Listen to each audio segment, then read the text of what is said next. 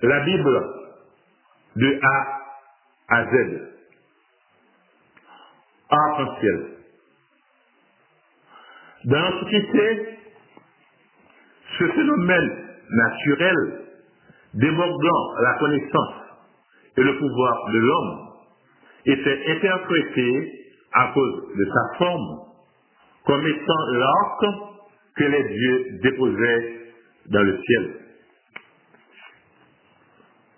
L'arc-en-ciel qui apparut dans le ciel après le déluge, Genèse chapitre 2, chapitre 9, verset 12 à 17, est pour l'Ancien Testament le symbole de la grâce divine et le signe de la première alliance entre Dieu et la terre. Genèse chapitre 9, verset 13. Peut-être faut-il voir dans cette interprétation une influence des mythes babyloniens? En suspendant son arc dans le ciel, Dieu montre à l'homme qu'il ne tirera plus de flèches, donc qu'il ne détruira plus la terre. Genèse chapitre 9, verset 11.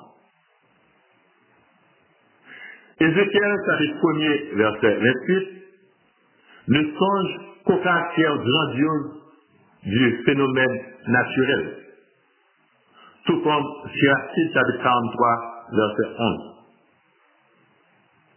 Ézéchiel chapitre 1 verset 8 considère l'arc-en-ciel comme un symbole adéquat de la gloire de Yahvé.